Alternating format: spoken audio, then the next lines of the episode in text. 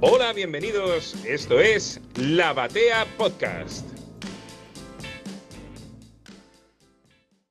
Llegamos a un reprint de los reprints. Esto es Watchmen reprinteado. Una vieja charla en una columna que el señor Germán Tolosa llevaba adelante en la continuidad anterior, en ese formato de radio, que tenía como centro la autoría de Alan Moore en distintos tipos de, de obras, cine, cómics también. Teníamos planeado novelas, pero bueno, Germán nos abandonó y nos quedamos con los reprints. Sí, entonces vamos a, como hace cualquiera que tiene la posibilidad de tener Watchmen, vamos a reprintearlo.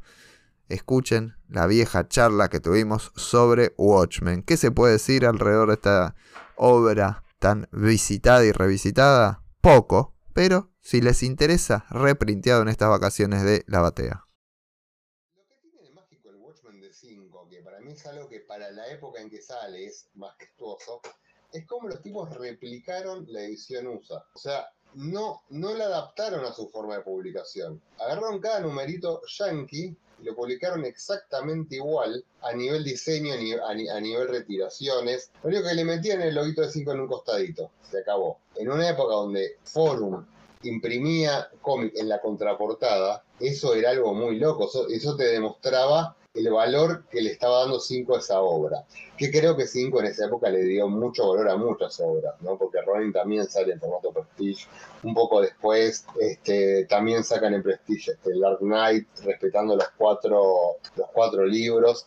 Pero yo me acuerdo cuando era pibe y compré Watchmen de 5, que me había alucinado eso, ¿no? Toda la parte de lo que era el diseño de, lo que, era el, lo que era el diseño con el reloj atrás. Y más que nada, lo interesante es pensar que los tipos replicaron el americano, pero hoy es fácil decir, eso lo hacen todos, lo hace cualquiera. En 1986, 1987 en realidad, eh, esto no era así. Estamos con Germán Tolosa y vamos a hablar de Watchmen. Se habló siempre de Watchmen, pero Germán es muy fanático. Imagínense que ya está diciendo 5 reprodujo exactamente la edición de Estados Unidos. Este 5 demuestra que hay 40 años de ediciones respetuosas y, muy fanáticas en España y por eso nos llevan años luz todavía. Y sí, este 5 creo que tuvo, hizo un gran aporte a la industria, que fue, creo que fue apostar a la calidad y no a la marca. ¿Y eso dónde lo podemos ver? Bueno, aparte de que sacaron muchos cómics grosos. Hay algo, que- hay algo que, hay que- que hay que intentar analizar. Green Lantern, post-crisis, ¿tuvo serie regular en 5? Eh, No. no, no, creo que no.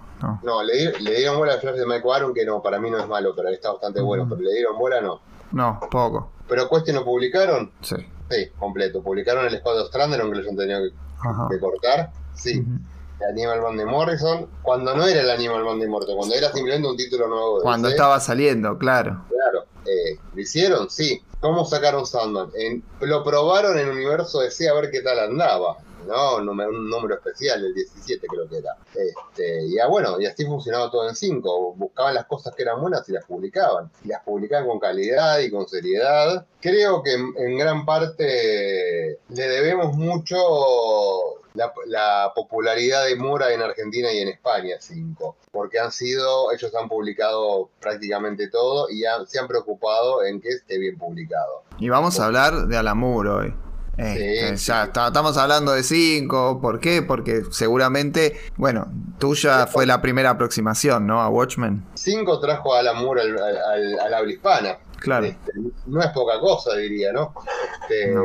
Lo popularizó todo. Acá tengo un libro que fue, quiero, voy a querer leer un pasaje. Se llama Los, chicos que coleccionaban TVOs, que lo escribió Julián Clemente, es el muchacho que siempre escribe Panini sobre el hombre araña. Es el editor eh, de Panini, es el que encargado de contenidos. Tiene una muy buena política, nunca me voy a cansar de elogiarle a Julián Clemente, que se dedica todos los fines de diciembre, especialmente el 28 de diciembre, y no porque sea el Día de los Inocentes, sino porque es el cumpleaños de Stan Lee, se dedica a pasearse por todos los podcasts de España. Panini y Marvel son hiper populares en, en, España y cuenta lo que va a ser el plan editorial del año que viene. La verdad es que hace una gran tarea y con mucho amor por, por lo por Marvel, por el producto que él vende. Julián Clemente es un maestro y ese libro está bastante bueno. Es un genio y el libro que, que escribió sobre Hombre Araña es maravilloso.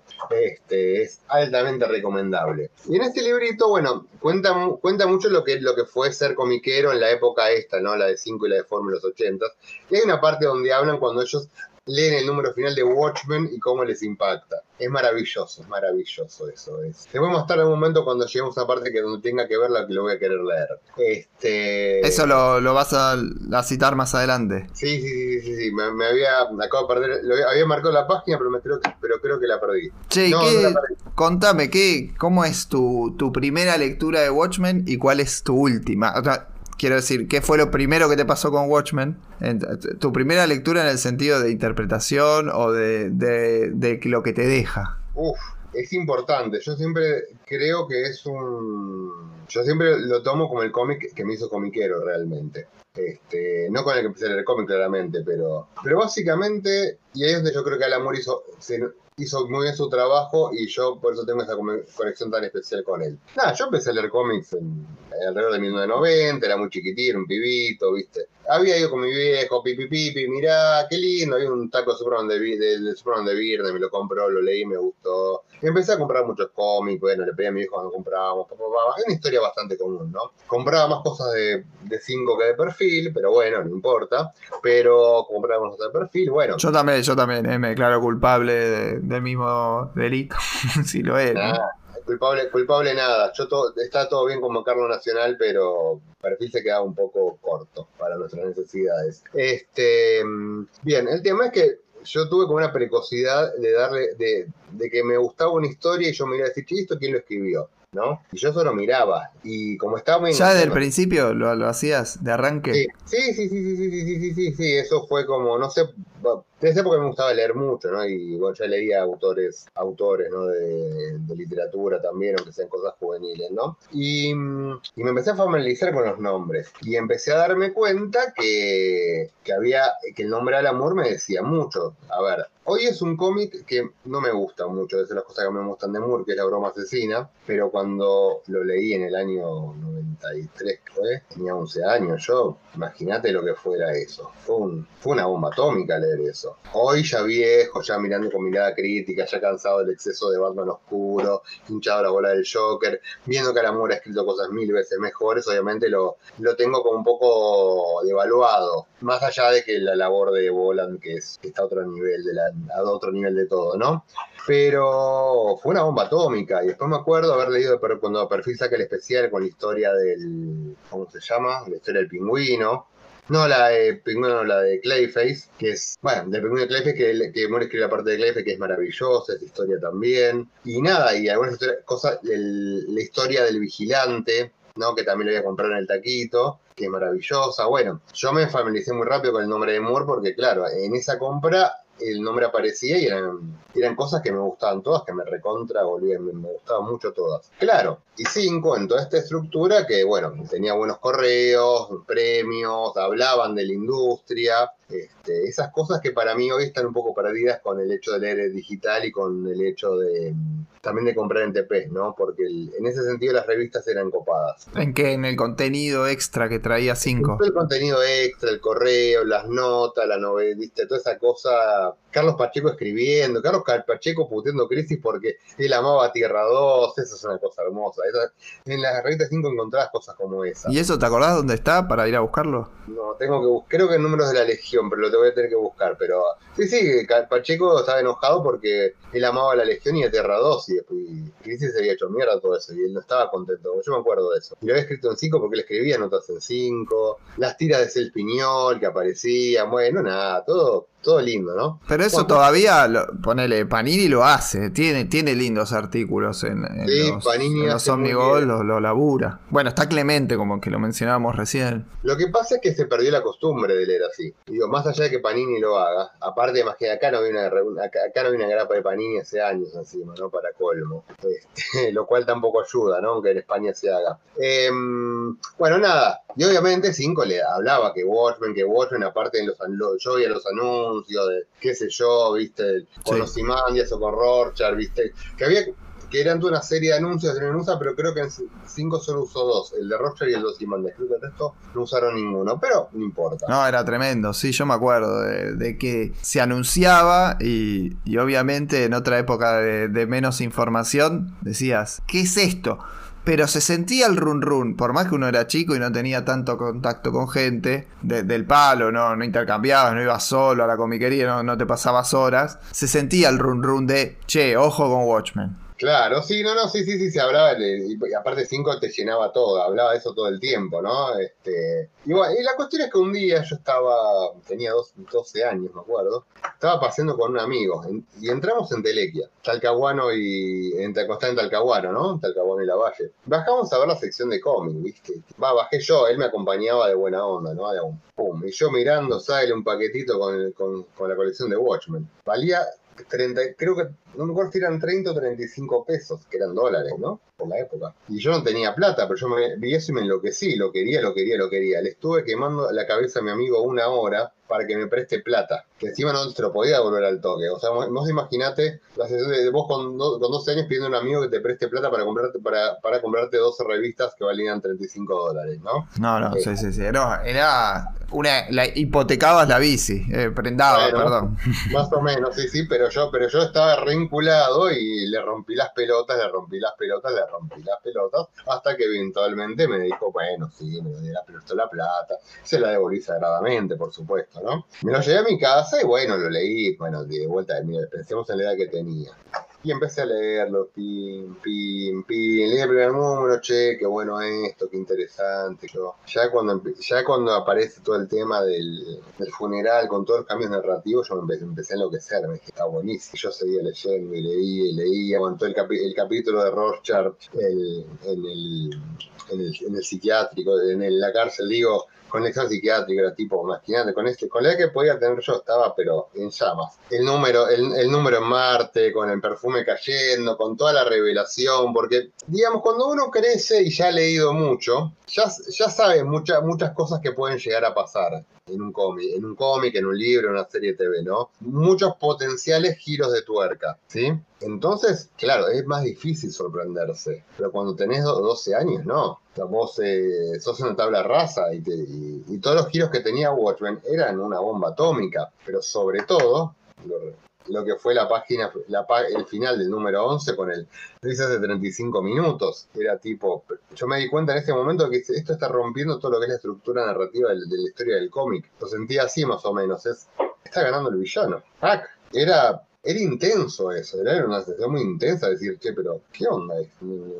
No, llegaron, o sea, se- Superman, Superman, Superman sí le vence al villano a tiempo, ¿no? Puede haber una tragedia, pero lo paran. Batman para al Joker, ¿no? Más allá de que haya matado a Robin, ya había leído una muerte de la familia. Pero bueno, después eh, el Joker, pum, se va y ya está. Pero acá el villano llega al plan y se mueren, se mueren millones de personas. Eh, parecía que era algo, que era algo totalmente distinto a lo que se podía llegar a, que, que lo, que había leído lo que podía llegar a leer en mucho tiempo. Me pareció, me hizo ver como que de alguna manera la historieta tenía, tenía un gran potencial. Eh, Lo que aprendí con Watchmen la primera vez que lo leí fue eso, fue el potencial que tenía la historieta. O sea, yo creo que hasta ese momento lo que leí era buenas historias de personajes que me caían bien, ¿sí?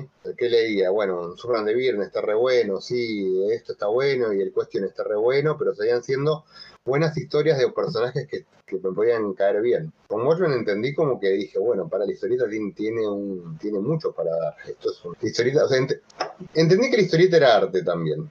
Empecé a ver que esto era arte. Y creo que ese es un aporte dentro de lo que fue mi vida muy, muy importante, porque cambió mi forma de ver la historieta.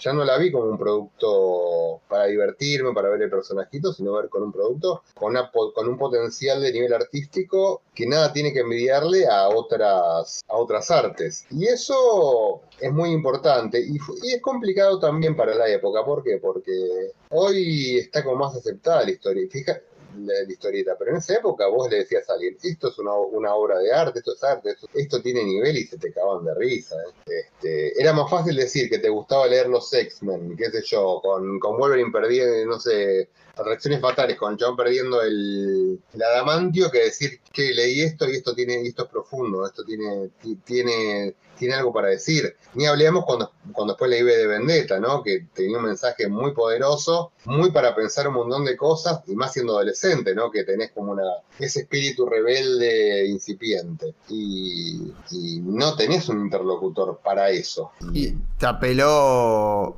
qué cosas, Watchmen, además de, eso, del guion en particular, por decir, ¿qué, entendiste? Porque hoy podemos analizarlo desde un millón de aristas, este, podemos analizarlo de la deconstrucción del superhéroe, desde la historia de la humanidad, desde las cuestiones políticas, de un montón de lugares, pero cuando lo leíste por primera vez, evidentemente, por lo que venís contando, te faltaba este, un poco de información como para tener las mismas interpretaciones que hoy. Me faltó, me faltaba, eh, me faltaba mucha sopa, no entendía. Ahora, evidentemente hay un montón de cosas que no las entendía. De hecho, y una de las otra de las cosas que, por las cuales Watchmen me enloquece tanto es porque fue un cómic que lo he leído muchas veces. Siempre que lo he vuelto a leer, le he, encontrado nuevas lecturas. Es como volver a leer, leer Watchmen de vuelta es volver a leer algo nuevo también. Por, eh, por dos motivos. Uno de ellos es la complejidad narrativa que tiene, donde te das cuenta a través de un montón de detalles que te están contando cosas que por ahí no te, no te habías dado cuenta, que eso creo que le pasaba a todo el mundo, pero también, claro, vas creciendo y empezás a entender temas que trata que antes no los entendías. Este,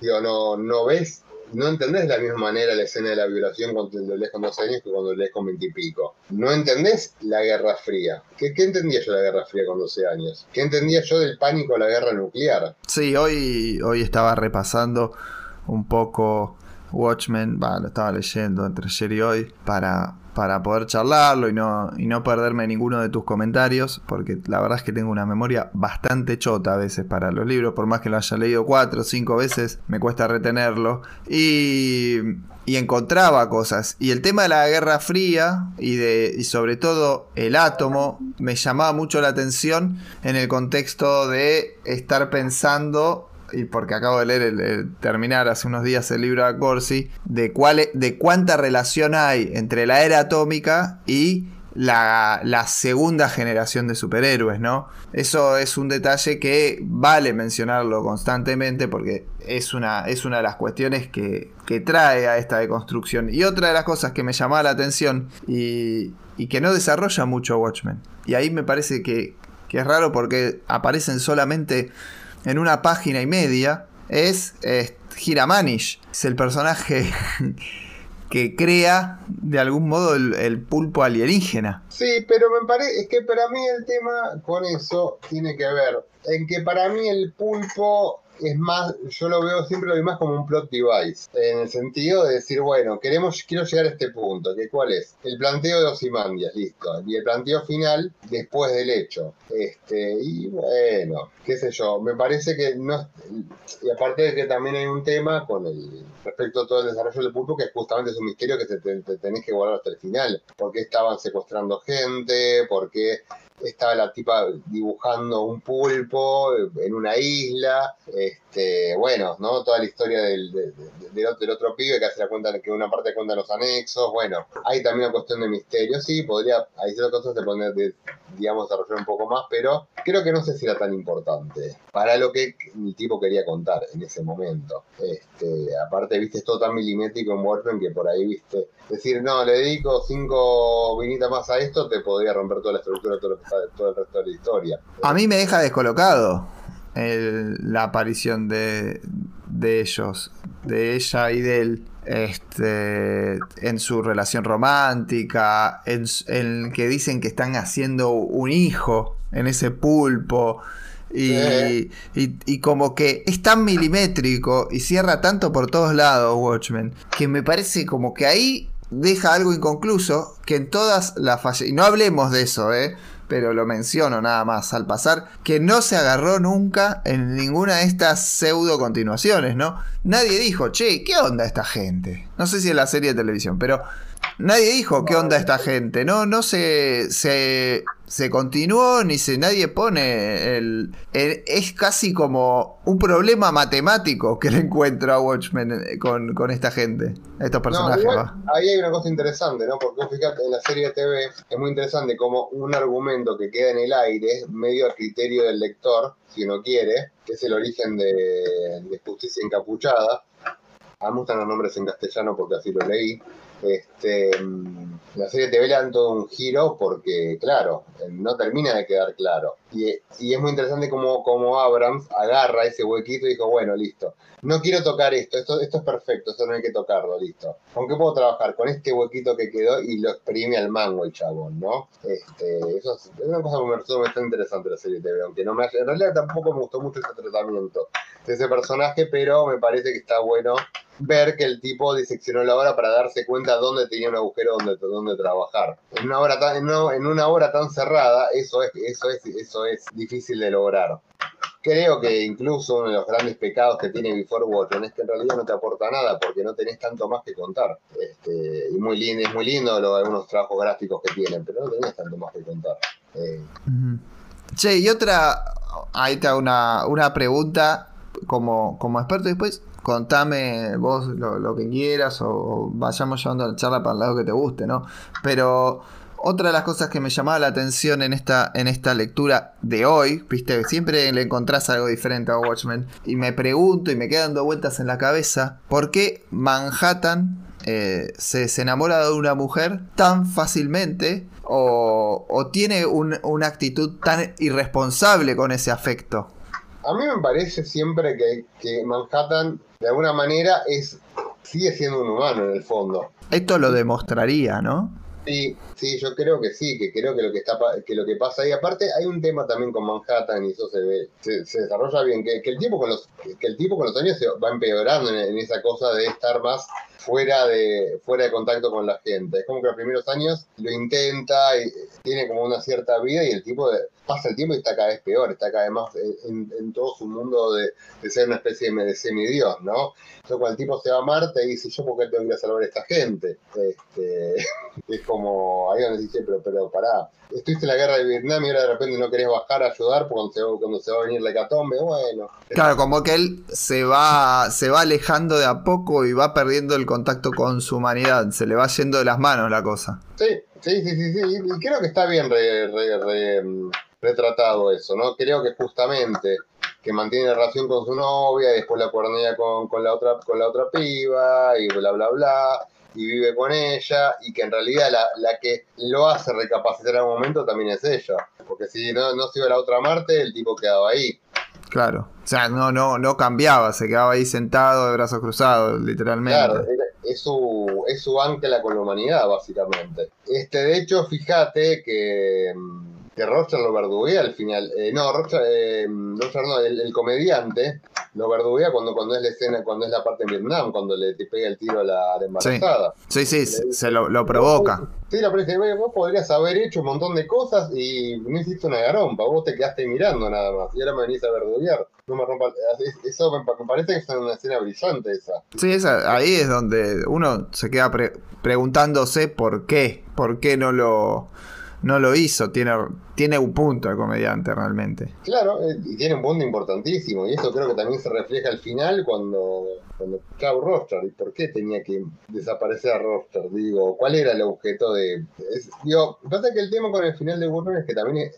ahí tiene una cuestión que creo que en ese sentido fallan tanto la serie TV como, como la como el Doomsday Clock, ¿no? Que, que, que- es que tiene un final con un dile, con, con una especie no, de, no te diría dilema, pero con alguna cuestión media filosófica de pensar de si vale la pena salvar a la humanidad o no. Este, que, es- que es lo que el diálogo que él tiene con Ozymandias, como diciendo, "Ay, ay, hiciste esto, ¿y ahora qué? ¿Para qué? Y Ozymandias se queda frisado porque se da cuenta que lo dejó pensando. Sí, a mí me parece que Doomsday Clock este, con- es bastante más rústica, pero tiene algo muy interesante. Incluso tiene una posición sentada que yo la comparto enfrente a Watchmen. No quiere decir que sea diga mejor o peor obra, sino estoy uno más de acuerdo ¿no? con la idea que plantea en relación al trabajo sobre el superhéroe. Porque traer el superhéroe a la realidad y hacerlo lidiar a un superpoderoso como Manhattan con todas estas cuestiones de realidad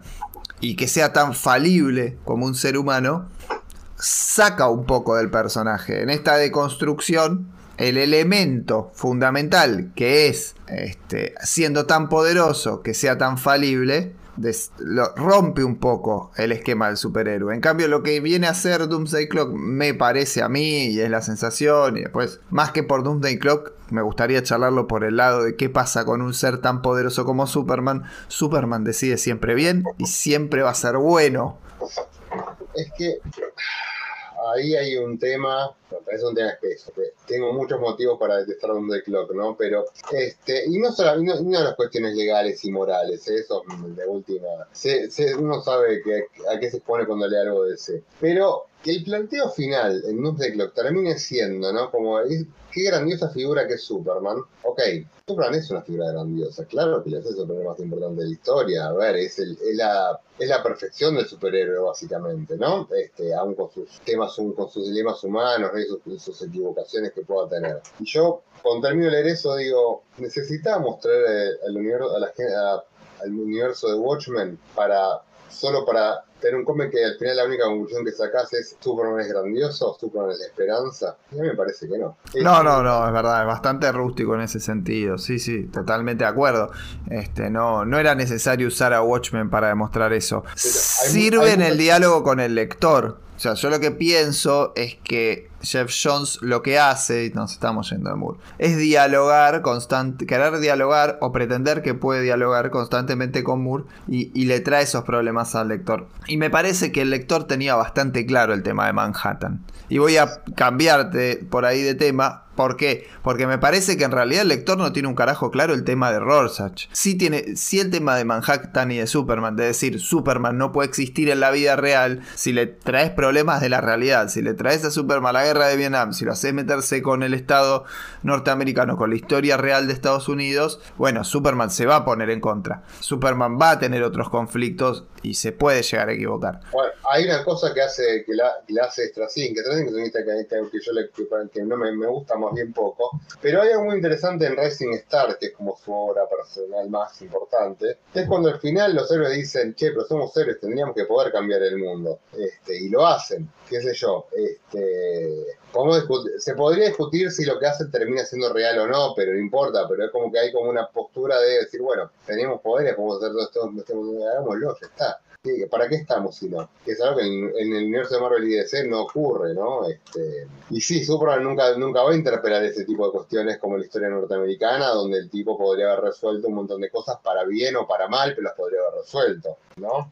Este, está Superman, existe Superman, pero sin embargo está la guerra de Vietnam. ¿Cuál es, cuál, cuál la joda ahí? Es algo muy interesante en Watchmen eso, porque realmente, a pesar de ser una, una ucronía, se mete de lleno con la historia de Estados Unidos. Y es más, de algún modo Moore pone blanco sobre negro, los superhéroes van atados necesariamente a ciertas etapas históricas de Estados Unidos. El género está íntimamente ligado con la historia de Estados Unidos, con el desarrollo de la bomba atómica, con que se termine la guerra de la Segunda Guerra Mundial primero, más adelante, bueno, como decía, con la bomba atómica Los Hijos del Átomo, con los 80, y ahí es donde hace el quiebre Moore, y en los 80 creo que dice se acaban los superhéroes, le da un punto final a toda esa línea en ese año. Me, me dejas así un poco frío con toda esa cosa, pero Mira, hay algo que hay que pensar desde el vamos. Los superhéroes, por ejemplo, fue una discusión que tuve, no me acuerdo con quién, con dónde, sobre el tema ahora, ¿no? Todo este tema de, uy, ahora están apareciendo todos los héroes gays, de gente derramándose por eso, como si fuera, viste, una tragedia griega, ¿no? Y no, porque esto es la agenda. Ok, es la agenda, puede ser la agenda. Y no era la agenda de la década del 40 donde todos los villanos eran nazis, donde todos los villanos de los superhéroes todos eran nazis y que en realidad, de algún, en algún punto, el, eje principal de la creación de muchos superhéroes tuvo que ver con la propaganda, con la propaganda, con la propaganda de guerra, ¿no? No es nada que algún comiquero más o menos versado no sepa. Entonces. Em, sí, siempre, siempre estuvo ligado íntimamente con lo que pasa en la calle, con el pulso. Este, esto de la agenda es una tontería porque es necesariamente agenda los superhéroes. Es más, Siempre, siempre lo fue. es más, está, hoy por hoy están bastante desconectados con la realidad. Por ejemplo, ante la, la ausencia total de, de, eh, la pandemia de COVID hasta ahora en publicaciones. Este, ya ha pasado un año y medio de pandemia y todavía no, no tenemos muestras fuertes de eso. Este, Esto nunca ocurrió. Y es muy loco porque, por ejemplo, cuando fue, no sé, el, aten- el atentado, tuviste ese numerito del hombre araña que era, que era maravilloso, qué sé yo, que bueno, que lo, lo pusieron en algo, como cuando fue la elección con el hombre araña y con Obama, o incluso te digo algo, poniendo al hombre araña, cuando era la guerra de Vietnam están las marchas estudiantiles, que Stan Lee lo refleja con, con el hijo de, de Robert Robertson. Sí, eso es, es- es un gran ejemplo. Eso es un gran O- ejemplo. O Cualquier- en, o en o en paralelo en DC, cuando aparece en la época de los Hard Traveling Heroes de Arrow, con- viendo los temas sociales. Sí, esa es una, es una revista de militancia política, es panfletario prácticamente. Eh, Hard Traveling Heroes. Es panfletario y, y es interesante, pues me gusta, me gusta mucho, más que era el primer número, lo que más me gusta de, de eso, de Green Arrow, que es cuando le dice a Hal Jordan, pero escúchame, pedazo de salame, vos, vos estás pegándole al pibe, pero este, este, este es el, el dueño del lugar que los quiere echar a todos para hacer, para hacer una, no si hacer una torre de oficinas o un shopping, no me acuerdo cómo era el, ¿te acordás de eso, no? Sí, sí, sí, había, iban a hacer,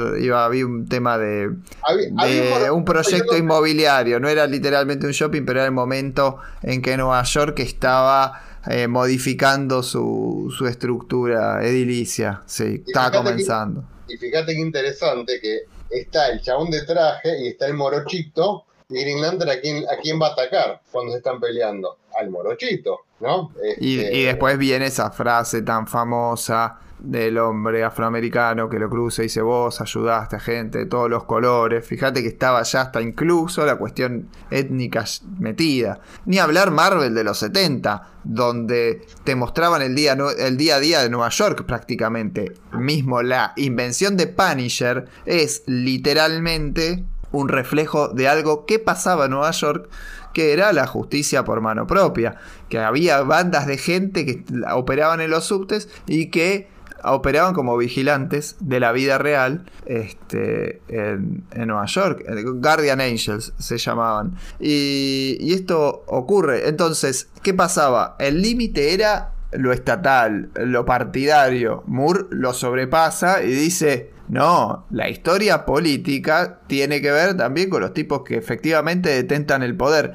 Pero ahí creo que rompe el género, es el momento donde lo rompe el género y donde termina dándose efectivamente el entendimiento de por su parte de que bueno hasta acá llegamos con los superhéroes Y, y hay algo muy interesante, que- porque él logra todo eso. Y en paralelo, porque siempre hay que contextualizar todo, ¿no? Más allá de muchos, muchos otros cómics de construcción de la época. En paralelo estaba, estaba, tenías el Dark Knight, ¿no? Con todo ese desenlace donde Batman dice, listo, se fue todo al carajo, hay que hacer una revolución. Y aparece Superman como diciendo, bueno, no, yo represento en realidad a- a- al buen pensar norteamericano, el Estado norteamericano, y no voy a dejar que esto pase, ¿no? Este, fíjate qué interesante como Miller plantea a los dos héroes más grandes de la editorial pe- peleándose por cuestiones ideológicas de fondo. Sí, sí, ahí tenés este, un reflejo directo de, de lo que estaba pasando. Había una situación conflictiva relacionada a la Guerra Fría, a la, a la inminencia, a la inminencia nuclear y, a la pelea con, con la Unión Soviética que ya estaba llegando a su fin. Porque en realidad tiene que ver con que estaba, con que estaba terminando tal vez una etapa de esplendor del dominio estadounidense post Segunda Guerra Mundial. Y creo que esa es la lectura por ahí de, de Moore. Porque para mí, y esto es una, un pensamiento personal, este, los superhéroes tienen mucho que ver con el dominio, eh, con la hegemonía estadounidense sobre el mundo y es la imposición de su cultura sobre las demás, la, imposición de su mitología sobre la de los demás. Y esa cuestión hace, de algún modo, a que, a que cuando se termina, a que cuando se ve frágil, y sobre todo con la presidencia de Reagan, que se empieza a ver frágil, este, pueda, pueda darse por terminado ese panteón que eran, que eran los superhéroes que comienzan en la Silver Age. Pero bueno, ya nos estamos yendo un poquito lejos de lo que hace Moore. Ah. Pero, pero, déjame que agregue una cosa muy cortita de eso. Este, en paralelo, en Marvel ocurre algo muy interesante que es el Escuadrón Supremo. Espectacular. Me parece hiper interesante para esto. El Escuadrón Supremo era justamente, a ver, bueno, copia la ley de la justicia. Es, interesante que sea una copia de la ley de la justicia, justamente porque es como una versión de esos héroes clásicos, ¿no? Y es justamente toda la... representa un estado totalmente fascista y totalitario de superhéroes. ¿Qué hace el superhéroe si él cree que él tiene el modo de... si él decide que él tiene la autoridad moral, la autoridad ética para hacer lo que él cree que puede hacer y que nadie lo pueda frenar. Bueno, nada, eh, esto eh, eh, es muy fuerte la lectura, ¿no? Cuando empiezan a, lobotomizar delincuentes, ¿viste? Una discusión, te diría, de derechos humanos es prácticamente la que se tiene que dar alrededor de, del Escuadrón Supremo. O sea, ¿hasta qué punto está bien y está mal lo que estos tipos actúan? Claro, y eso depende mucho de la mentalidad. Y vos fijate, porque ahora sí volvemos a Watchmen, que es el gran conflicto que hay cuando uno lee a Roger, ¿no? Que uno no sabe a veces qué pensar si el tipo lo que hace está bien o está mal. Este, o quizás sabe que, sabe que está mal, pero por momentos puede hasta entenderlo. En ese sentido es un personaje muy complejo, ¿no? Tiene esa, esa cuestión del blanco y negro. Hay, dentro de toda esta idea de que Watchmen toma, toma los, personajes, los personajes de la Charlton, Roger puede que tenga más de Mr. A que de, que de Question en realidad. ¿no? Eh, tenemos que explicar quién es Mr. A, ¿no? Para, porque pues, no es un personaje tan conocido. Sí, no, no, no, no es para nada conocido, es una creación de Steve Ditko, el, co-creador de, Spider-Man, que tenía una ideología particular, bastante derecha, en la que él pensaba que eh, muy en blancos y negros, y, y que podía ser este, había una interpretación del delito y, el delincuente era propenso, el delincuente menor era propenso también a ser un genocida, a ser un violador, a, el que se robó una manzana ya era lo peor y podía merecer una condena de muerte. Y eso era lo que efectivamente Mr. A llevaba adelante con una mano dura bastante importante, ¿no? Algo así. Sí, quizás no tan extremo porque, por cuestiones de época, pero sí, era la ideología del blanco y negro, no del, no, no del matiz de che, pero bueno, por ahí robó la manzana porque tenía hambre, no, esto está mal. Bueno, Ditko era un tipo extremista en su forma de pensar. Este, y bueno, y Roger que es, no, es un tipo que se ponga, haga miramientos de nada. Para él hay una, hay una, hay una visión de las cosas y, y así se maneja. El tema es que no siempre esté equivocado, pero tampoco uno debería simpatizar con un tipo que cree que, que esta es la forma de solucionar las cosas, ¿no? Tiene sus personajes, en, los personajes de la Charlton que toma, una inspiración. Pero a mí lo que me termina dando la sensación, ya con varias lecturas más, porque bien uno dice, sí, toma este, este lo transforma para este lado, este lo transforma para el otro. Que en realidad lo que termina haciendo es meterlos más en estereotipos de distintas clases de héroes. Que, que inspirarse en uno solo de la Charlton. Creo que el giro editorial en el que a Moore no le permiten usar esos personajes que acababa de, de poner en el tablero de, juego, del juego de rol que puede significar el, guion de, historieta de superhéroes, este, no se los deja usar y, agarra lo que serían algunos paralelos. Pero más que paralelos, le termina sirviendo mucho más a Moore, porque genera estereotipos de héroes que no responden directamente a personajes creados por otro. Y eso a él le termina siendo de mucha utilidad para lo que quiere contar. Es que en realidad ahí lo que pasa es, que vos tenías en, esa época a un editor con sentido común, con cabeza, con ganas de hacer buenas cosas. Este, porque básicamente lo que se habla de esto con lo de la carta, Moro dice, yo tengo esta idea, vamos por acá. Y, y, y me dice, mira, a ver, esto está re bueno pero si hacemos esto no puedo usar estos personajes en el UDC. ¿Qué hago? Bueno, listo, invento otros personajes y haces historia. Porque fíjate que acá el asunto es que el editor es el que mira, mira el potencial que era el planteo de Moore y dice, no, esto, hay que hacer esto, este, listo. Si no, no usa otro personaje porque lo vamos a tener que usar después, pero usa otros, inventate unos nuevos, ya fue. Este, y bueno, pero fíjate, ¿no? Pues, ¿De qué estamos hablando, no? De, editores con capacidad. Yo a veces me, lo que uno piensa, lo que a veces pienso, ¿no? Cuando uno habla de las distintas épocas de la industria del cómic, es cómo a veces tipos como Moore existen gracias a que hay editores que tienen otra forma de pensar, ¿no? Este, hoy Watchmen no podría salir. Este, y no porque no haya un guionista que pueda escribir como Moore.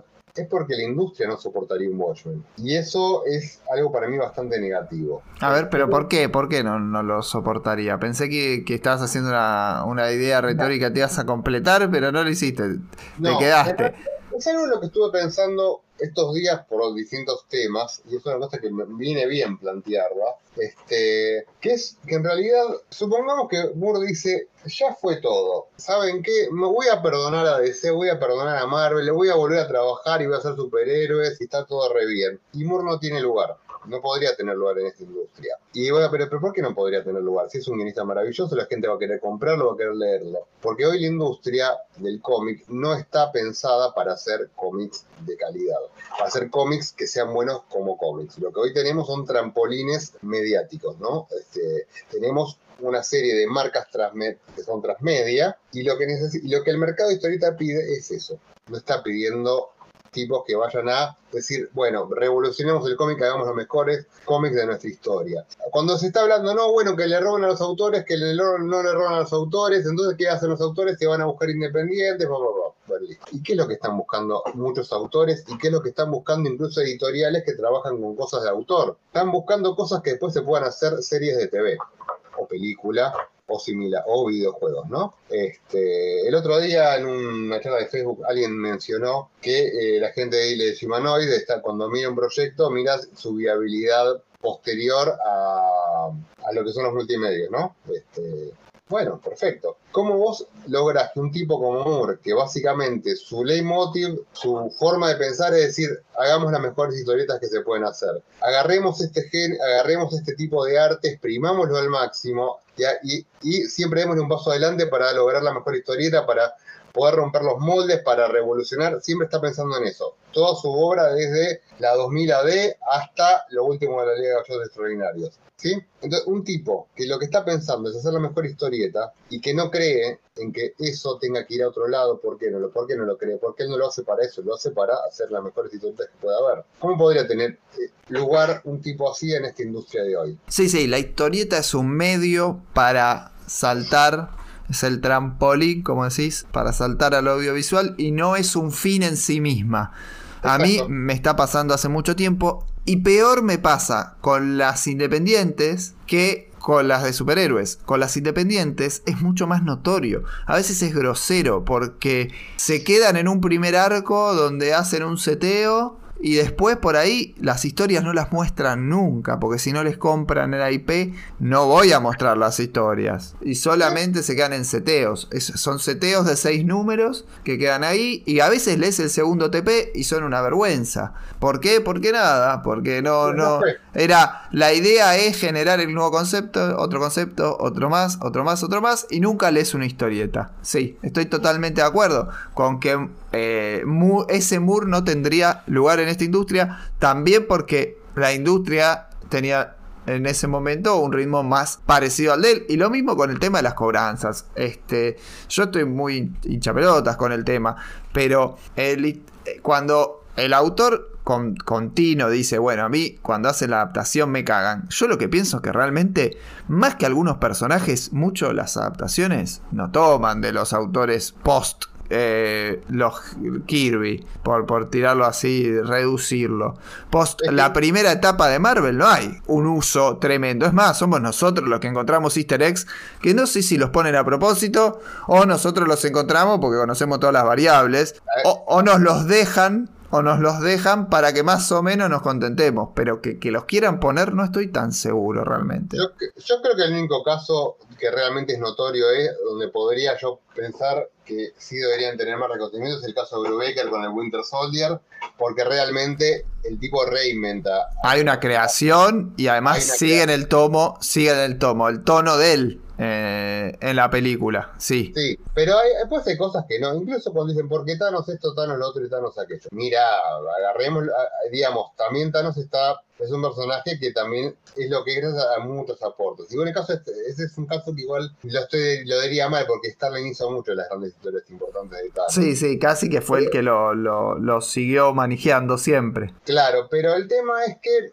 en, algún- punto, las mitologías de los superhéroes no, no es la mitología de un creador, es la mitología de múltiples creadores, de múltiples historias, e incluso las películas hacen sus propias reinterpretaciones y sus nuevas y sus nuevos aportes a esos personajes. A veces para bien, a veces para mal, pero también hacen sus propios aportes. A ver, por poner una pavada, decir una pavada. Primera película de Ant-Man. Todo el mundo estaba puteando, che, ¿por qué no aparecen los Pym en las películas de los Avengers? Bueno, acá te explicamos por qué no aparecen los Pym. Ah, bueno, mira. Y está bueno lo que hacen con eso. Sí, Está bueno y, como- y no como tiene nada que- que ver. Y no tiene nada que ver con los PIM de, de los cómics. Y ahora te voy a preguntar el elefante de la habitación entonces. Por, ¿Cómo? Te voy a preguntar lo que a veces yo realmente me, me- me cuestiono. Porque a mí me parece que Watchmen existe, están los 12 números, los hizo Moore y están bárbaros. Son de las mejores obras de la historia de- del cómic mundial. Y sin embargo, muchos fans acérrimos de Watchmen, entre los que no me incluyo, se oponen a, nue- a nuevos usos de esos personajes. Como si no pudiera haber buenas obras, obviamente van a ser peores que Watchmen, porque es un nivel imposible de volver a repetir.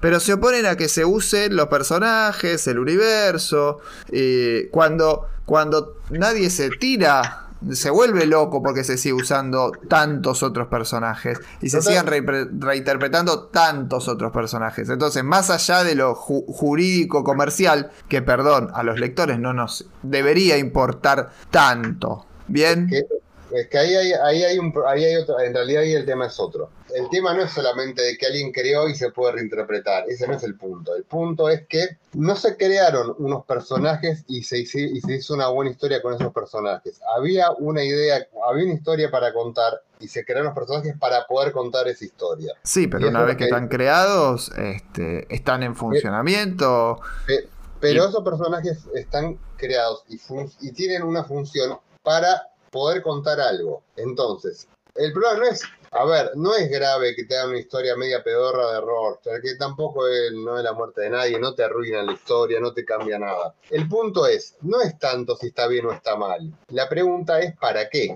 ¿Por qué? Bueno, hay, hay algunos motivos. Os- por ejemplo, está, ahora que dijiste ver, Rorschach, está. Tom- está la de Tom King. ¿Y qué le permite a Tom King? Meter una ucronía política estadounidense, es decir, hacer una, un uso de personas reales o de situaciones pseudo reales de la política estadounidense, casi que con nombre y apellido, sin que sean reales. ¿Bien? Porque juegan ese límite Watchmen.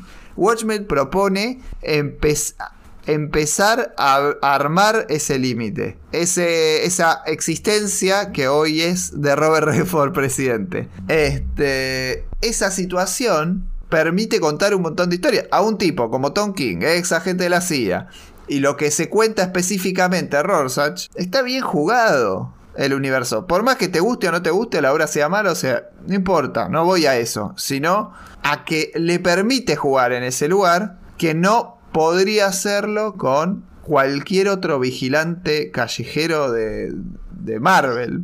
Con Daredevil no lo podría hacer, porque no existe un- una Pod- cuestión tan hacerlo con realista. Podría hacerlo con personajes que eran segundón como Nemesis, ponele, por decir algo. Hay, hay, DC tiene una galería personajes que es muy amplia, como para poder tomar personajes que están en una situación medio gris y tomar y trabajar con ellos. ¿Por qué no usar el, bendi- el bendito vigilante, que está, que es un personaje que está totalmente en el, en el ostracismo, que tuvo un pseudo regreso, bueno, y ahora va a aparecer con la peli de Peacemaker, así que bueno, va a tener otro protagonismo, pero más allá de eso, ¿no? Este, Pero porque Vigilante no juega con el Estado, porque hasta, porque hasta Watchmen Pero los, Roger tampoco. los superhéroes no se encontraban directamente con los superhéroes. Tenés la excepción por ahí de, de Engelhardt con, con el Capitán América, que en realidad es, es muy caricaturesco. En algún punto Sí. es muy caricaturesco. Está bien, pero- En Watchmen, pero- Watchmen te lo pone blanco sobre negro, te lo dice de frente. pero- pero, pero en Watchmen no es Roger el personaje que está en contacto y tiene relación con el gobierno. Son, en sus efectos, el comediante y Manhattan. Este... Sí, sí, sí, claro. En este caso, por eso puede ser inexacto. Por, e, yo a lo que voy, no es que está bien hecho lo de. Que... la gente en un bar, ¿viste? ¿Qué sé yo? yo lo que digo es, no está bien, no estoy diciendo, che, lo de King está bien hecho. Pero no, pero, no sería nunca Tom King. Este... Porque además es otro personaje, obviamente, por cuestiones obvias. Es otros. Hay otro. Hay, otra persona detrás de la máscara y es otra relación. Es que acá hay el acá está el punto donde creo que hay un que es el eje, que es el que tenemos, que, es el planteo real de fondo que trae todo esto. Es la pregunta es eh, ¿cuándo estamos consumiendo una historia y cuándo estamos consumiendo una marca? ¿Sí? Y el problema quizás está en que para muchos de nosotros, los, los que somos así partisanos, que nos ponemos así la, la camiseta y nos regamos las vestiduras, nosotros lo que, lo, que nos gusta de Warren, lo que queremos de Warren, por lo cual creemos que son grandes personajes, es porque se ha creado una gran historia y se ha creado un gran cómic. ¿sí? Cuando se utilizan estos personajes para contar historias que no vienen a cuento, lo que, está, lo que está pasando es que se, está utiliza, se están convirtiendo en marcas. Entonces, Tom King, haciendo un cómic llamado Roger, que podría hacerlo con un personaje inventado, ¿sí? O con otro personaje random de Sí, o con cualquier otro, sí. No, no, no está haciendo un cómic Roger, está, está utilizando la marca Roger. Igual que Doomsday Clock usa la marca Watchmen, porque Doomsday Clock en realidad poco cuenta de Watchmen o de ese universo. Cuenta más de Superman, cuenta más de, del quilombo, de, de, quilombo nuclear de la década del 80, ¿viste? Cuenta más cosas del universo de Sego, de, de Watchmen cuenta, cuenta, poco, pero utiliza la marca Watchmen. Sí, a mí, a mí lo que me parece... sí, utiliza los diseños, o sea, porque cuando vos también, una marca tiene diseño, Watchmen tiene todo un diseño de identidad visual muy fuerte, se la utiliza y se la está utilizando, o sea, hay se está convirtiendo Watchmen, o se está, ya se lo convirtió hace años, en una marca, no en simplemente un cómic trascendental. A mí me parece que Doomsday eh, lo usa más como marca o como, y como tablero de juego, porque más allá del personaje, es más interesante el modo o las cosas que cuenta con, con el universo Watchmen. Y en el caso de Doomsday Clock, me parece, y esto en algún momento te lo quería preguntar, así que aprovecho, me parece que lo que hace es dialogar con cómo se interpretó a Watchmen, cómo se leyó en el mundo del cómic y cuáles fueron los efectos de Watchmen en el mundo del cómic.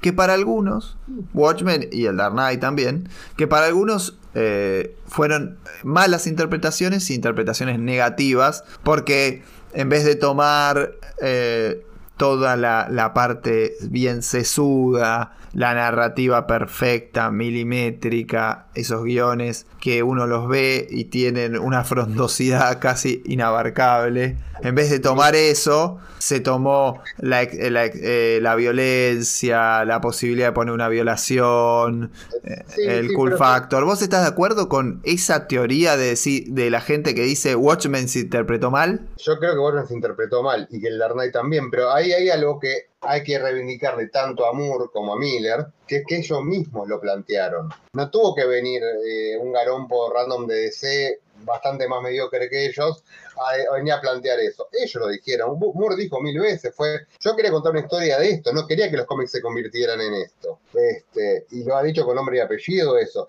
Y Miller, cuando hace el All Star Batman y Robin, que todo el mundo lo putea, oh, qué horror, qué horror, qué horror. Él se está cagando de risa lo que él mismo hizo, porque, porque se dio cuenta que Batman fue a eso y que ya en un punto es ridículo. O sea, el propio eh, Miller hace un cómic para cagarse de risa de su propio Batman, ¿sí? Y, Moore públicamente dice que él no hizo Watchmen para que los cómics parezcan Watchmen. Incluso, no vayamos, vayamos a lo puntual. Grant Morrison en Animal Man lo dice, se lo dice abiertamente, dice, la verdad es que suponíamos que, que si hacíamos tu mundo más oscuro iba a ser más realista.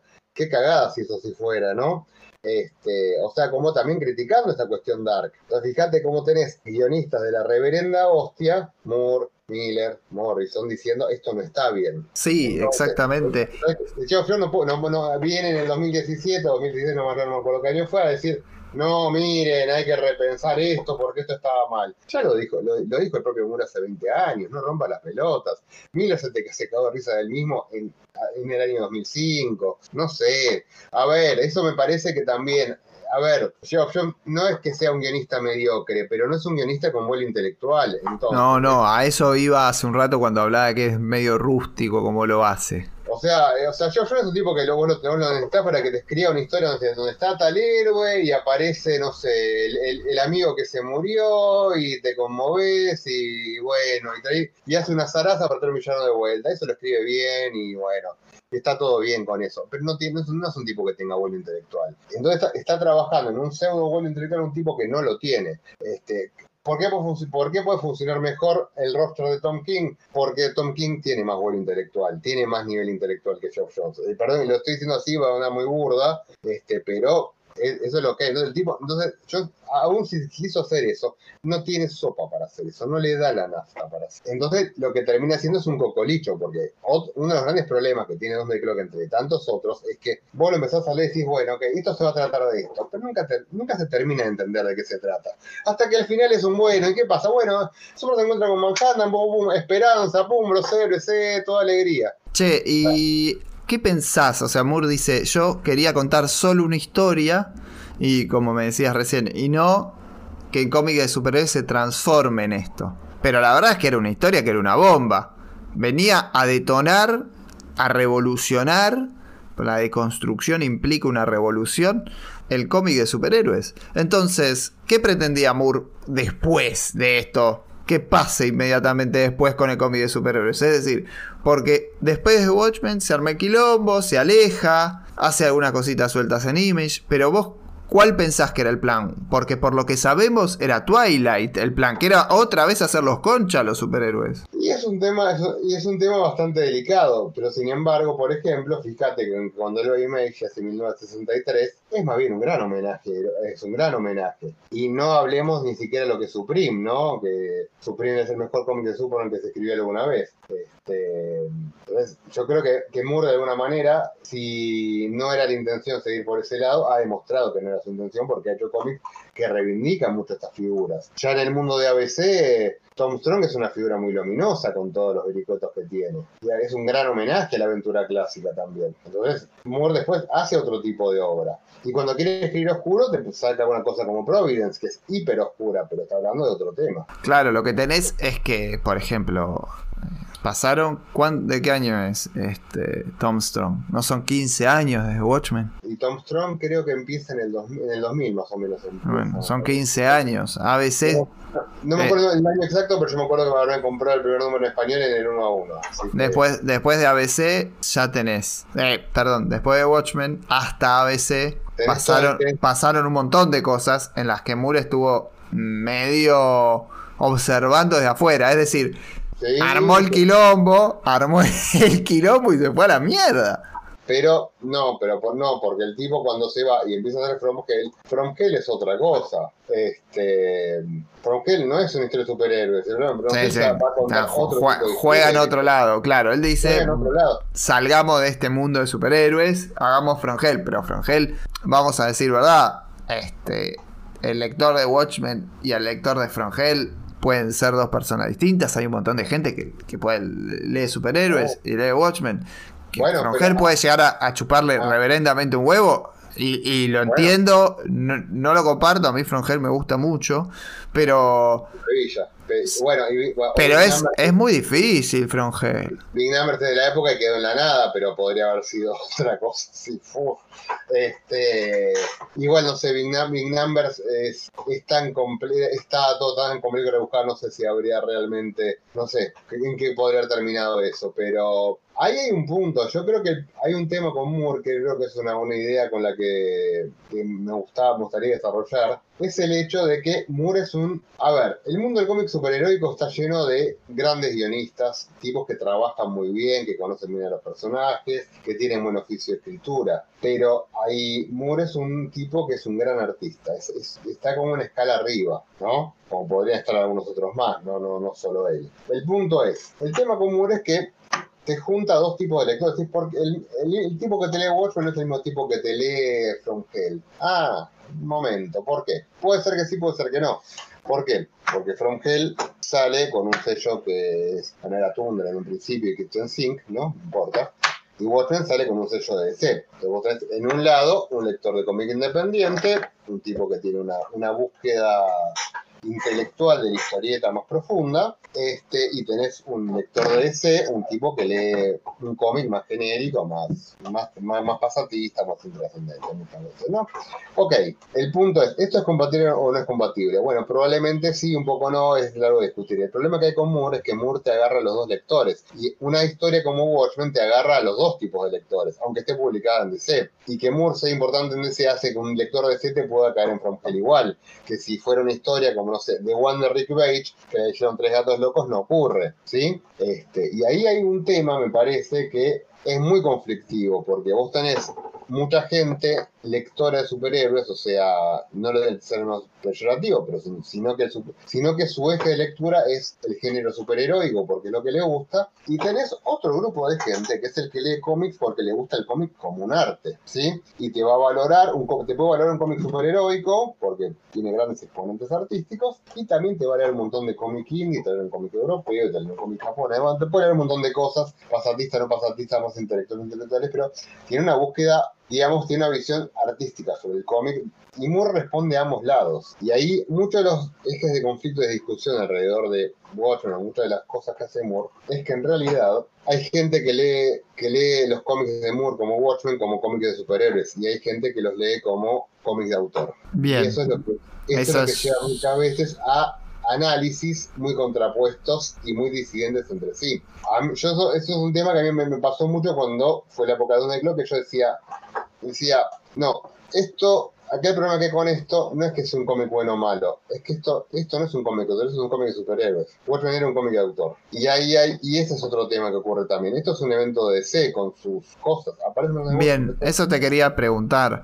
¿Por qué Moore, más allá de que por ahí pagaba bien DC, no sé, por qué Moore elige DC para traer esta obra, si es un cómic de autor? Yo ahí me lo preguntaba, porque con el diario del lunes es algo que uno dice, bueno, listo, era un cómic de autor, no era un cómic de superhéroes. Sale de este contexto, no venía a jugar a esta liga, no venía a armar el quilombo acá. Y, y sin embargo, lo hace en DC, eh, iniciando tal vez lo que son las, las novelas gráficas de DC, como que después DC la pega mucho con las cositas cerradas. A partir de eso se convierte en una editorial en que su fuerte es la cosa cerrada. Marvel tal vez se destaca por la regular larga y DC a partir de esa época la empieza a pegar por ese lado. Pero- pero- Entonces yo digo, ¿por qué lo haces en este contexto? La pregunta es si, si Moore estaba, estaba, sabía que iba a escribir el mejor cómic de la historia, o si creía que iba a escribir un cómic más. Yo, te- yo, yo estoy convencido que el tipo sabía que estaba ante algo grande. Porque cuando uno lee el guion, ve que el- este, es demasiado detallado. Pero incluso para él es muy loco. ¿Viste? Es como esas grandes ideas. ¿Viste que la historia Keith Richard que dice: Yo Satisfaction no la escribí. Estaba durmiendo y me desperté con Satisfaction en la cabeza. Bajó por Sí. una antena. Bueno, yo creo que bajó por un cable de fibra óptica, Watch. A ver, el, a ver, el tema es que no, Moore es un tipo que tiene, que es una bola de ideas y es una bola de talento. Y el tipo empezó a hacer una carrera muy rápida en muy poco tiempo. Digo, ¿Cuánto tiempo pasa desde que él hace Capitán Britannia hasta que sale Watchmen? Muy pocos años. muy poco tiempo es, son muy, muy pocos años entre, entre que él se hace conocido. Yo lo pondría, pondría que también tenemos obra con primero cuando empecé a conocer bastante. No tanto con la Warrior, porque la Warrior era una cosa, mm, no importa, ¿no? O incluso la 2000 AD. Sí, sí, sí, está bien, es verdad. Halo Jones, Miracleman, a Watchmen hay cuatro años, cinco años en total. Es muy, poco tiempo. Entonces, el tipo va, listo, empecé a sacar esto, empecé a escribir esto, trabajé esta revista independiente inglesa, qué sé yo, uy, mira, me llamaron, ¿quieres hacer esto de Marvel Lucas?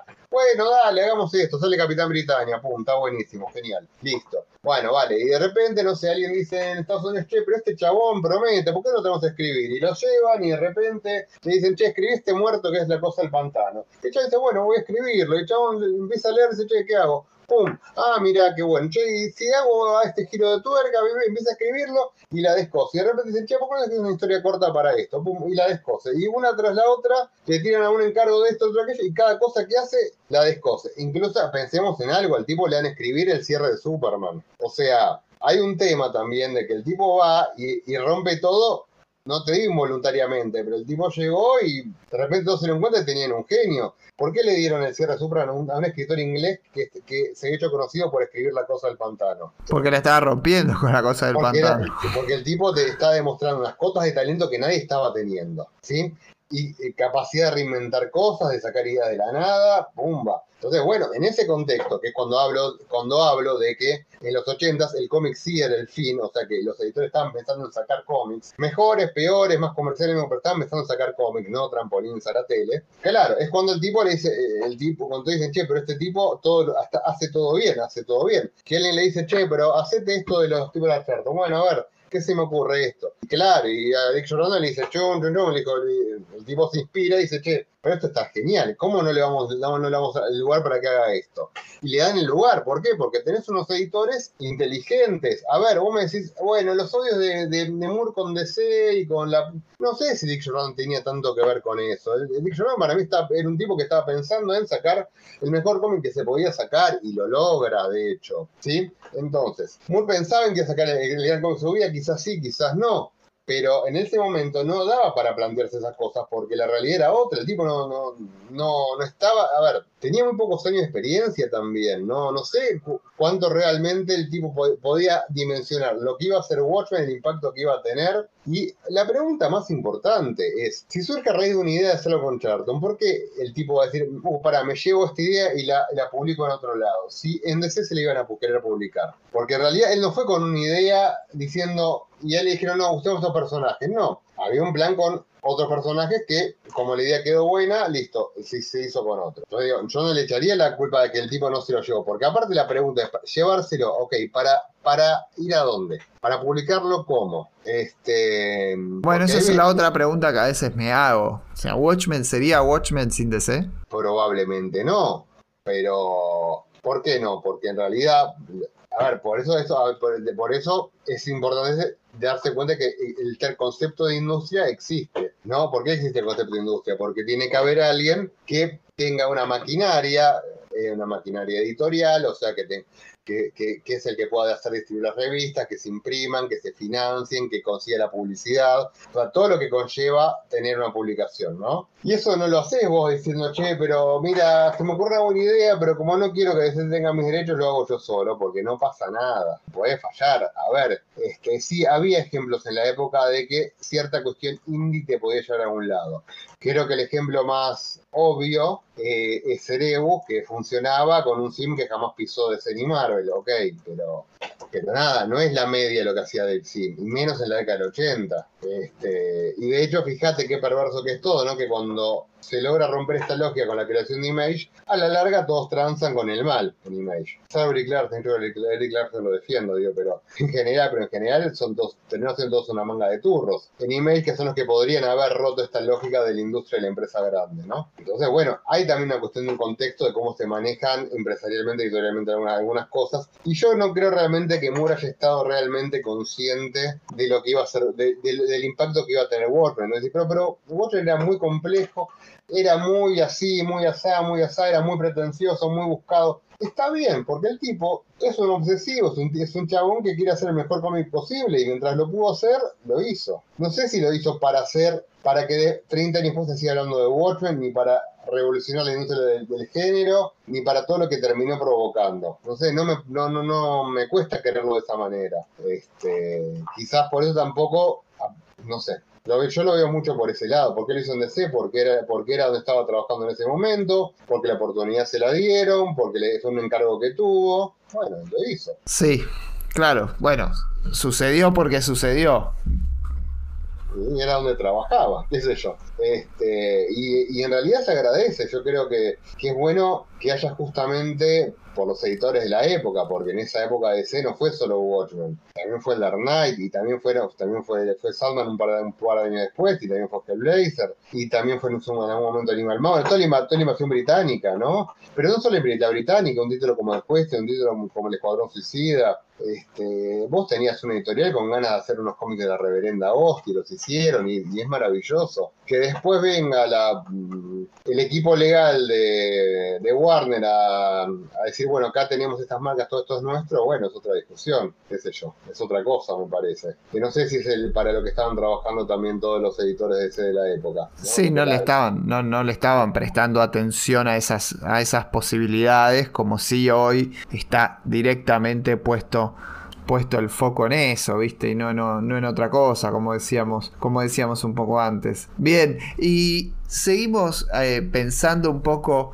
Un poco en Watchmen y en estos personajes que cada uno tiene, tiene su propia característica. Y cómo poco se habla a veces de, de Ozymandias, ¿no? Y, y de cómo, de algún modo, me puedo preguntar, si bien es el villano de esta historia, si, si en algún momento no existe una justificación de, de la propia Watchmen hacia Ozymandias cuando Manhattan dice, che, pará, este hijo de puta, este es hijo de puta, pero tiene razón. Y el único que salta es Rorschach, que vendría a ser el que ideológicamente es más, era más cuestionable hasta el momento. Sí, es que me pare- eh, es, es- es- es que, es que es muy interesante. Primero porque, a ver, en realidad lo que hace, lo que hace Manhattan también es tener como una lógica, es como tener un pensamiento muy frío. ¿Por qué frío? Porque el tipo dice, bueno, listo, el tipo hizo esto para lograr esto. Ya está, ya lo hizo, ya no lo podemos evitar, ya está. Probemos, ¿no? Lo estamos analizando un poco, ¿no? Pero es como decir, bueno, si esta gente se murió ya, ya está, ya el daño ya está hecho. Veamos si funciona. Por ahí funciona, ¿no? Este, o no, no, que no funciona. Claro, lo que pasó ya pasó, dice, lo pasado pisado. Claro, la, la reacción no es, no, lo, no, no estoy diciendo si está bien o está mal, sino que una vez que ya fue, que ya pasó y que por los taquiones y toda esa historia no lo pude evitar, bueno, no tengo otra alternativa que, que continuar hacia adelante. Y Rorschach, como el único que sigue la brújula de bien o del mal, se, se calienta y salta. Pero el tema es que el tema es que Roger no es un, en su lógica él no es un, un, vigilante asesino. En su lógica el tipo es, él tiene su visión de la justicia y su visión de la verdad. Y él cree estar luchando por la verdad y por la justicia. Y él lo que está viendo es fue un genocidio. Claro, y y yo acá lo que me planteo es si Moore, bueno, no pone o no nos propone una brújula diferente para utilizar en materia moral cuando abordamos esta historia. En relación a las que a las que usamos en las historias de superhéroes en general. Porque lo que efectivamente y logra, y para mí es eh, en materia de cómic de superhéroes, el avance más grande que plantea Moore, y es así, es una herencia buena que deja Watchmen y que después se desarrolla en la postcrisis de DC con, con muchísima fuerza, es sacarle el maniqueísmo al cómic de superhéroes. Todo deja de ser tan claro. Incluso hoy los propios guionistas de, de cine de superhéroes tienen esa, esa idea. Los villanos no son tan villanos, tienen justificaciones, tienen una historia. Incluso, bueno, llegamos a ver casos de villanos presentados casi como víctimas. Sí, Bueno, eso sí. Este, pero a ver, sí, es que bueno, es que la, ambigüedad moral está todo el tiempo. No, no está todo bien o todo mal. No hay algo que vos digas, che, pero. Ok, este siempre tiene razón, este no tiene razón, o la forma de pensar está bien o la forma de pensar está mal. Porque todos tienen sus motivaciones para hacerlos y que en su, en su sistema de creencias de cada personaje tiene un, tiene un sentido y tiene un y, por algo lo hacen. todo lo que hacen por algún motivo lo hacen. A ver, creo que el único personaje en toda la bendita colección que realmente me parece que ideológicamente es puro es el, es el, es el primer búho, ¿no? Es el único personaje que, vos no le encontrás ningún, ningún recoveco, digamos, oscuro, ¿no? Ningún, ninguna ambigüedad moral, ¿no? Como un que lo ves como muy puro. Pero a ver, pero Roger tiene su propio sentido de la justicia, que uno puede compartir o no, pero en realidad, si, a ver, cuando nosotros, ciudadanos de a pie, vemos un caso en la tele de algo, ¿no? Un asesinato. Un asesinato, una violación, este, no sé, un, algún linchamiento, ¿no? ¿no? No pensamos en blanco y negro cada una de esas situaciones. No, es para, no, no somos para todo bueno que prevalezca la ley y que la justicia haga su trabajo y que cumpla su condena como sea, y no estamos, ni tampoco somos todo el tiempo de, bueno, a este yo tendría que ir, tendríamos que ser como conocido de mano propia y cagarlos a tiros a todos y matar a todos. No, hay ciertas cosas que nos generan cierta indignación y ciertas reacciones y ciertas emociones y hay otras cosas que nos generan otras cosas. Y no sigue un parámetro blanco y negro. A ver, es como cuando, a ver, yo que siempre tengo pensamientos anárquicos, ¿no? A veces un poco trotskistas, depende del momento. Y a veces te salgo con cosas, con, con, cosas como que, che, pero vos decís esto, pero pues tal cosa, ¿no? Como alguna especie de, de contradicción si hay cosas del sistema capitalista o empresarial que de repente yo puedo consumir o puedo bancar, como por ejemplo vender cosas en Mercado Libre, ¿no? Que va que teóricamente va en contra de toda, de toda mi ideología, ¿no? Ok, y en realidad es cierto, obvio, que hay un montón de matices, de ambigüedades, de contradicciones, y todos somos eso. Todos estamos llenos de contradicciones, todos llenos, estamos todos llenos de ambigüedades, todos estamos llenos de, de cosas de decir, che, ese tipo de que me parece un sorete mal cagado, de repente acá es una cosa que me parece que tiene razón, ¿no? A veces como uno puede coincidir con gente que tiene las antípodas, como hay gente que tiene la misma línea de pensamiento de uno y a veces dice, este está mirando fuera del tarro, no, este hay que romperle la cabeza. Bueno, a ver, ser pacífico, ser combativo, no somos de una manera puntual iguales todo el tiempo. Eso, bueno, es parte de lo que nos hace, nos hace ser humanos. Creo que Moore en Watchmen logra captar esa cualidad humana, ponerla en personajes y que no, puede, y que no estés todo el tiempo diciendo, nada, nada, no, lo tienes que meter en cana a Roger y no aparecer nunca, o que estés todo el tiempo diciendo, no, la verdad que Roger tiene razón, la verdad que cara no, no, no, no, no, no es blanco y negro de él, no es blanco y negro lo de Manhattan, no es blanco y negro lo de Osimandias, nada es blanco y negro ahí. Y está bien porque no somos blanco y negro los humanos. El tipo está queriendo dar un costado humano a una historia superheroica, tenés que tener justamente ese tipo de cuestiones. Las ambivalencias las y las contradicciones, y a veces simplemente tener distintas, visiones distintas visiones o simplemente distintos, una distinta estructura moral, si queremos, ¿no?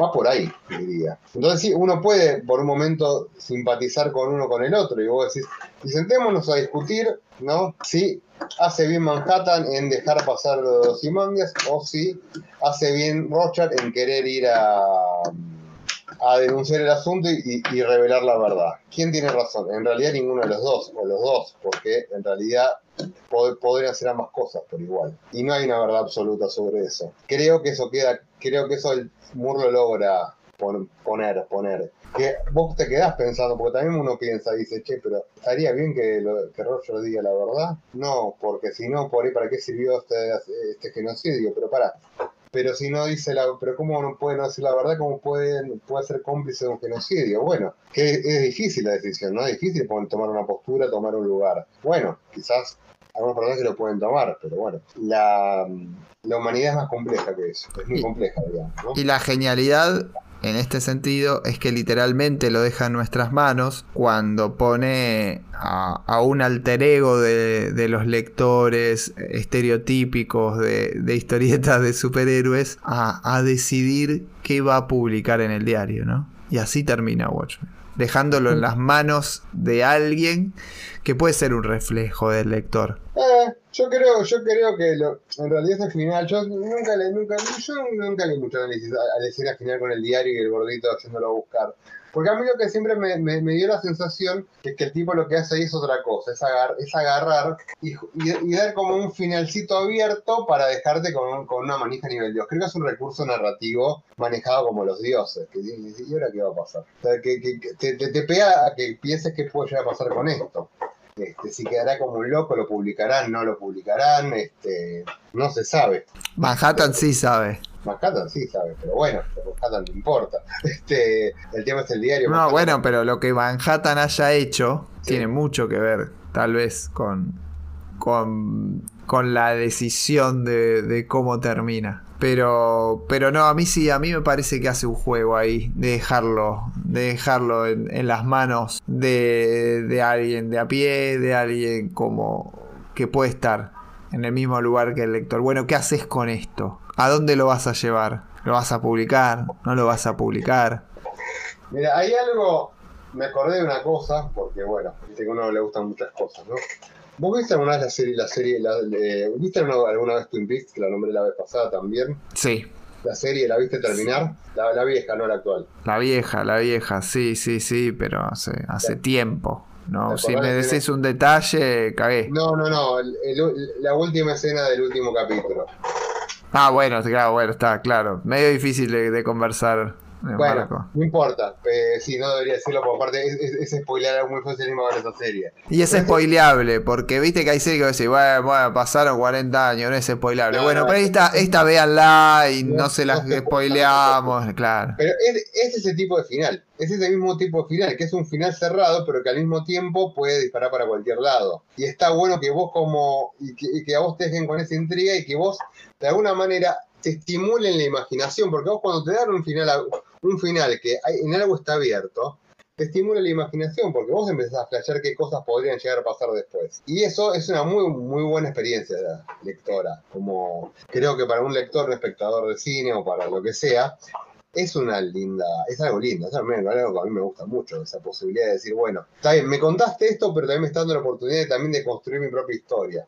Es algo- bueno, creo que el Watchmen es eso también, ¿no? Decir, bueno, ima- y pensamos que puedo hacer, imagínate un poco, y eso me gusta, no sé, son formas de, de cerrar cosas que me parecen muy copadas. algunos personajes que abordar, entonces empecemos a, a trabajarlos. Parecen los más sencillos, lo mencionaste al Búho hace un rato y a Lori, no la, no la mencionamos hasta ahora, pero parecen ser los más simples de, de entender. Mira, qué sé yo, yo creo que ellos pueden representar la persona simple metidas en un lugar complicado. Eso es algo, y eso es un tema porque Manhattan, Ozymandias, el comediante y mm, ahí, ah, ahí, se me borró. ¿quién se me borró? Perdón.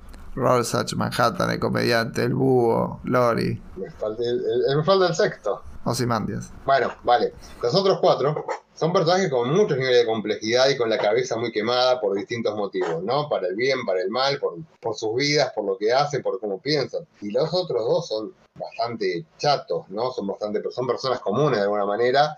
O sea, a una le tocó ser la hija de una, de una ex heroína este, y haber crecido en ese mundo superheroico porque sí, y terminar siendo una heroína porque era como si fuese una especie de mandato familiar, digamos, ¿no? Este, y bueno, y esto está bueno porque fíjate qué interesante que cuánta gente conocemos, ¿no? Y que las conocemos, han hecho carreras o han seguido negocios solo por mandatos familiares, ¿no? O sea, cómo la, el- herencia familiar pega, ¿no? La familia de médicos, que el hijo es médico, la familia de contadores, contador, lo- los que tienen el negocio de tal, que el hijo lo termina continuando, y cómo esta chica, en, que crece en un contexto superheroico, termina siendo superheroína. Sin, sin recién tener mucha convicción del asunto, ¿eh? había que hacerlo porque había que hacerlo. Claro, cuando es el acta de King dice, bueno, lo guarda, no, no se preocupa demasiado, porque eso tampoco le importaba demasiado. Sí, tenemos este, el legado como, como un tema recurrente en los superhéroes. Hace un rato cuando hablaba de decir, bueno, Moore al final no agarra los personajes de Charlton, sino que hace estereotipos. Hay mucho de Black Canary acá. Y, y uno puede decir, bien, hay de Black Canary, hay de... Hay de un montón de personajes. Este, Sí. Entonces termina siendo un estereotipo de legado y de legado femenino además que existen algunos. Entonces, Y aparte ella termina en pareja muchos años con otro superhéroe. O sea, es como que es alguien que, que vive el contexto, digamos, no vive en su contexto, ¿no? Este, Y el búho también tiene el un legado. El búho también es, es un personaje legado, pero creo que tiene que ver con otra cosa, que tiene que ver con la admiración que tenía por Mason. Que no es lo mismo que ser la hija de y crecer rodeada de héroes. Lo del búho es más una decisión personal. Es más un. Una, es más. Podría ser más vocacional si queremos, ¿no? Este, no sé, lo veo otro- desde otro lugar del búho, porque aunque es un personaje legado, es un personaje legado desde, desde otro lado. Tenía admiración por Mason, pipi, pipi, siguió, siguió sus pasos. ¿Qué Y sé pa- yo? Y con, con todo esto, para vos, Watchmen, ¿es un, un cómic de superhéroes? Honestamente, no. Más, más por el lado de que es un cómic de autor. Sí, pero no es porque es un cómic de autor, porque aparte un cómic de autor no es un cómic de superhéroes, pero en realidad es un cómic sobre la sociedad. Porque lo que con los años más me terminó gustando esta historia no son tanto las historias de los seis y los, los Minutemen, es sino ver cómo todo impacta en la cómo todo esto, todo esto impacta en la sociedad. O sea, qué sé yo, ver la escena cuando va el, policía con, con, el chabón que se había suicidado, ¿no? y que están hablando de que el tipo estaba totalmente perseguido y enloquecido por la guerra nuclear. O sea, como todo el mundo le agarra el pánico cuando Manhattan se va porque dicen, che, ¿qué onda? ¿Y ahora qué va a pasar? ¿Nos van a cagar, nos van a cagar todos a tiros? Bueno, y toda esa situación, a mí me parece una cosa que más me gusta de todo Watchmen, es ese, es ese tema del pánico a la guerra nuclear, ¿no? Este, ¿Por qué? Porque este, está hablando de la sociedad, está hablando de lo que le pasa a la gente. Todas las mini historias que tiene Watchmen alrededor de personajes comunes me parecen brillantes. La, la, taxi- la taxista lesbiana, el chabón del puesto de diario, el, pibi- el pibito que lee, el, el psicoanalista de Rorschach. Hay construye mucho de la historia y cuenta mucho alrededor de estos personajes y de todas estas situaciones. Entonces, por, a mí lo que me pasa es que yo no siento estoy leyendo un cómic sobre estos seis tipos, estoy leyendo un cómic sobre un mundo, que bueno, cuyo canal narrativo son estos personajes, pero en realidad estás contando muchas más cosas y cosas que en el fondo terminan siendo más interesantes.